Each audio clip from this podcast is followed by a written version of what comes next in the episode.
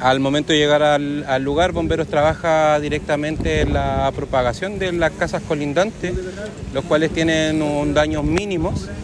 Y una de las consecuencias más complejas para el trabajo de bomberos es que a, a raíz de esta emergencia hubo una persona fallecida. Habían tres personas en el interior de, lo, del, de la casa habitación, dos de ellas alcanzaron a salir por sus propios medios y ayudadas por vecinos y una lamentablemente no pudo salir desde esta casa habitación.